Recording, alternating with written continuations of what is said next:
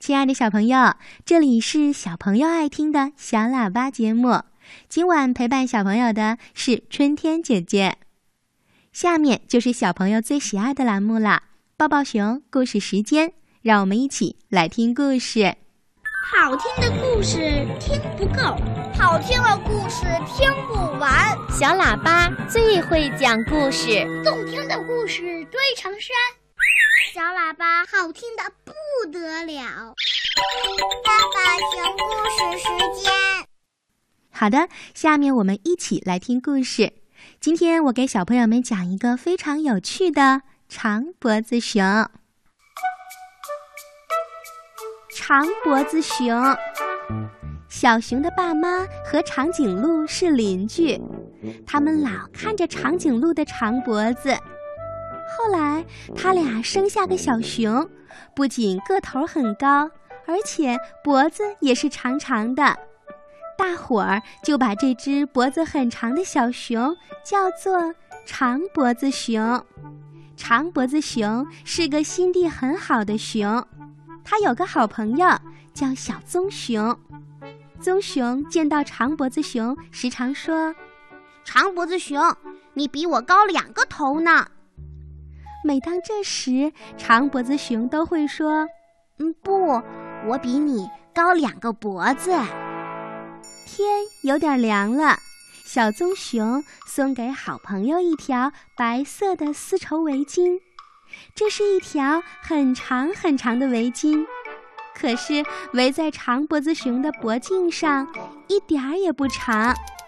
长脖子熊很喜欢这条长围巾。他在这条白围巾上画了一幅长长的图画，名叫《森林之城》。围上这样的围巾，长脖子熊挺像个艺术家。就在这时，长脖子熊的好朋友小棕熊生了重病，得送医院治疗，否则就没命啦。可是小棕熊哪来这一大笔医药费？长脖子熊说：“别担心，我来想办法。”长脖子熊在森林里开了个拍卖会，卖的是他那条围巾，那条有着美丽图画的艺术围巾。一位很有钱的长尾巴鳄鱼看中了这幅画。原来，长尾巴鳄鱼的新居刚落成。他家的客厅就像他的身子一样，是长长的。长尾巴鳄鱼正在为自己家的客厅墙上缺少一幅长长的画发愁呢。现在有了，他把这幅长长的画挂在墙上，不就像把早晨的森林搬进了家吗？长尾巴鳄鱼花大价钱买下了这幅美丽的画卷。小棕熊的生命被挽救过来了，他瞧着长脖子熊的长长脖子说：“多可惜，美丽的长围巾没了。”不用可惜，长脖子熊说：“这条长围巾让你恢复了健康，让我重新拥有这么好的一个朋友。”还让长尾巴鳄鱼在客厅里增添一幅合适的图画，这太值得了。这时，秋天的风吹在长脖子熊的脖子上，它一点儿也不觉得冷。长脖子熊走过河边的一间木屋，一只胖胖的河马正在屋子里哭得很伤心。它一见长脖子熊走来，突然笑了起来。你笑什么？长脖子熊问：“是我的脖子很可笑吗？”不，胖河马说：“我是看见救星来了，我正想请人帮我瞧瞧这二楼的窗户呢。你只要把长脖子一伸，就能瞧见窗子里面。”不，我不能干这样的事。长脖子熊说。窗子里是别人家的私人空间，我怎么能侵犯人家的隐私？不是别人家，这是我家。胖河马着急地说：“我出门忘了带钥匙，进不了家了。请你帮我看看钥匙是不是在窗前的桌子上。用主人的要求，我可以做这件事。说完，长脖子熊踮起脚，伸长脖子，瞧了瞧二楼的窗子里。我瞧见桌上的钥匙了，就在我眼皮下。好极了，胖河马说：“你帮我把玻璃敲碎，把钥匙取出来。这是一个挺笨的办法，我不能这样干。你准备怎么干？”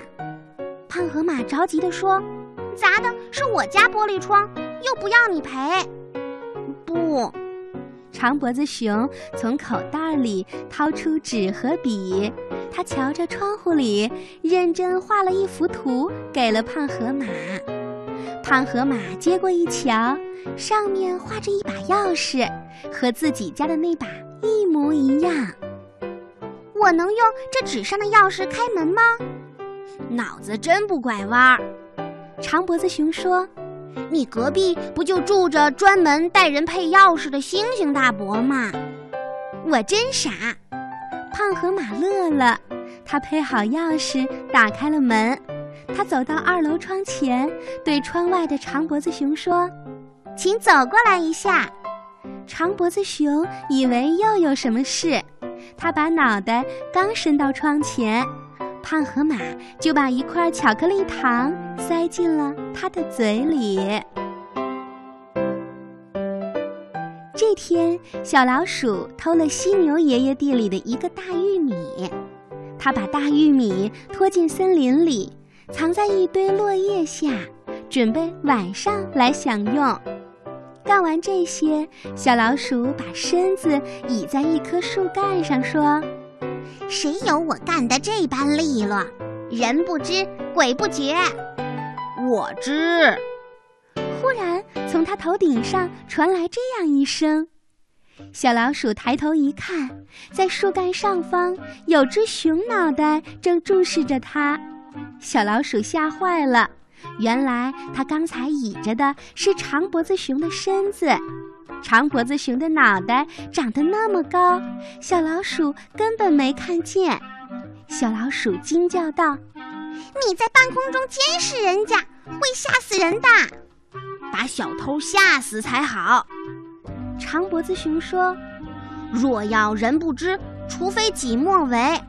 当你干坏事时，不仅在半空中，而且在草丛里、树丛间、地面上。”到处有眼睛在盯着，你知道吗？我不信，真有那么厉害？小老鼠不服气地说：“就有那么厉害。”长脖子熊从落叶堆里拿出大玉米，去还给犀牛爷爷。